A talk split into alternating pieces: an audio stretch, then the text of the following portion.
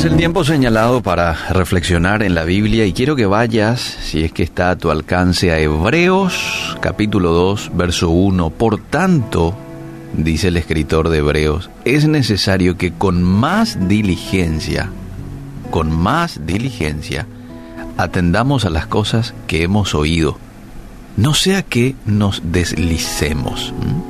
Y continúa, porque si la palabra dicha por medio de los ángeles fue firme, y toda transgresión y desobediencia recibió justa retribución, ¿cómo escaparemos nosotros si descuidamos una salvación tan grande?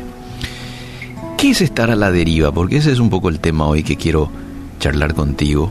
Advertencia contra la deriva espiritual.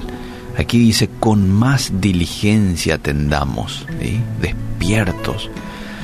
La deriva, según el diccionario, es estar sin un rumbo propio, es estar a merced de las circunstancias. En el ámbito físico, estar a la deriva es subirte a un flotador, en una piscina y dejarte llevar por las olas. Esta es una manera relajante de pasar un día caluroso, pero no es una buena práctica para nuestra vida espiritual. Mis queridos amigos, nadie deriva hacia la vida de santidad. Es muy fácil flotar en la dirección opuesta. Caminar en santidad es intencional.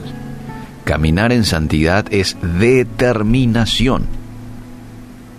Y es ser fiel todos los días a esa determinación. O sea, también se trata de disciplina, de perseverancia. Es ir contra la corriente del mundo que siempre está queriéndonos llevar a las aguas contaminadas del pecado. ¿Te acordás cuando Daniel, estando en Babilonia, en un contexto de mucha corrupción, paganismo, dice la Biblia que él propuso en su corazón no contaminarse con la comida del rey? Se decidió, se determinó. Ahora, a pesar de eso, muchos cristianos hoy no le prestan atención a su vida espiritual y se alejan de Dios. ¿eh?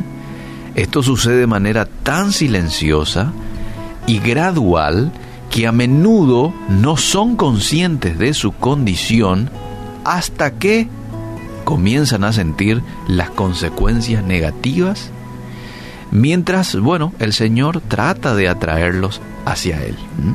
A veces permitiendo situaciones difíciles en nuestras vidas, son maneras en que Dios procura atraer nuestro corazón al suyo. ¿Cuáles son las señales que da una persona que está a la deriva espiritual. ¿Ah?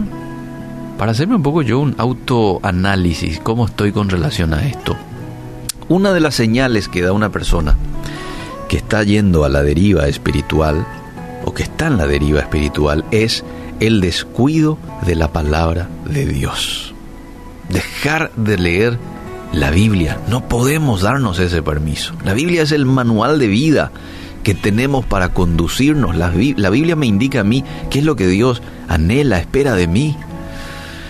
¿Cuál es el propósito que tiene con mi vida? Todo eso me indica la Biblia. Entonces cuando yo me descuido de eso, eh, me estoy descuidando de mucho. Lee la Biblia, hace. Eh, por lo menos antes de ir a dormir, lee, estudia, memorizate textos.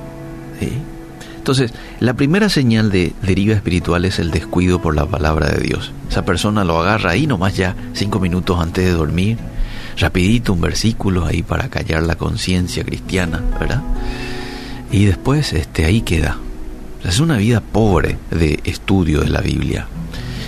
Lo segundo, el descuido de la oración. El descuido de la adoración personal, colectiva el descuido de la comunicación fraternal, el congregarme con otros que están haciendo lo mismo de buscar a Dios y de conocerlo más. Bueno, el dejar de congregarme son indicativos de que una persona está a la deriva espiritual. ¿Por qué? Porque la palabra de Dios, la oración, la adoración personal y la comunión fraternal son los medios que Dios ha provisto para que su iglesia esté cimentada en la verdad y crezca en madurez espiritual. Si los descuidamos, entonces vamos a ser presa de todo tipo de engaños y tentaciones. ¿Y qué me decís de la influencia de otras personas?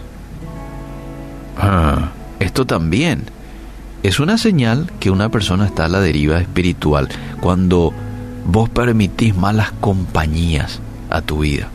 Hay un texto muy puntual con relación a esto, 1 Corintios 15, las malas compañías corrompen las buenas costumbres. Si nosotros buscamos agradar a la gente más de lo que deseamos conocer y obedecer a Dios, nos vamos a desviar tarde o temprano. Entonces tenemos que tener especial cuidado de no imitar las aptitudes y las prácticas de quienes no siguen a Jesús. La influencia del mundo, la preocupación por el materialismo y el nivel social nos alejan de buscar las cosas de valor eterno.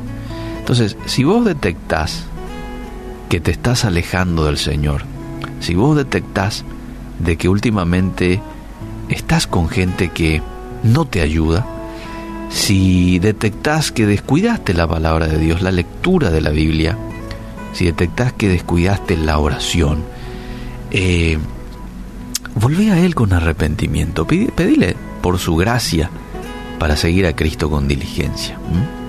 Apocalipsis 2.5 dice, recuerda dónde has caído y arrepiéntete. Dónde caí es importante identificar porque es ahí cuando voy a la solución de raíz. Ah, esto me llevó a alejarme de Dios. Ya para la próxima lo voy a evitar. Y arrepiéntete. Y haz las primeras obras, dice ese pasaje. O si no, voy a venir, te voy a quitar el candelero de su lugar si no te hubieres de arrepentido, si, si no te hubieres arrepentido. Que Dios nos ayude hoy a poder identificar aquellas cosas que he descuidado en mi carrera espiritual y que por ende me está llevando a la deriva espiritual. Y que podamos estar con mucha diligencia, que podamos estar despiertos, velando en un mundo y en un tiempo en donde hay mucha oscuridad, una densa oscuridad. Gracias Dios por tu palabra que hoy nos alienta a estar velando, a estar cuidadosos, a todo esto que tanto contribuye a nuestras vidas espiritual como es la oración, la lectura de la Biblia, el ayuno, el congregarme y el dejarme influenciar por personas que te agradan y que, y, que me van a influenciar positivamente. Ayúdanos, Señor.